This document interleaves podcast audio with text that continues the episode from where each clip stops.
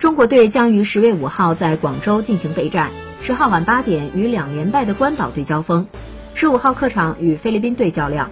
对此，从中国足协到球队都把两连胜放在了首要位置，而里皮的一系列安排也令人感到这位老师胸有成竹。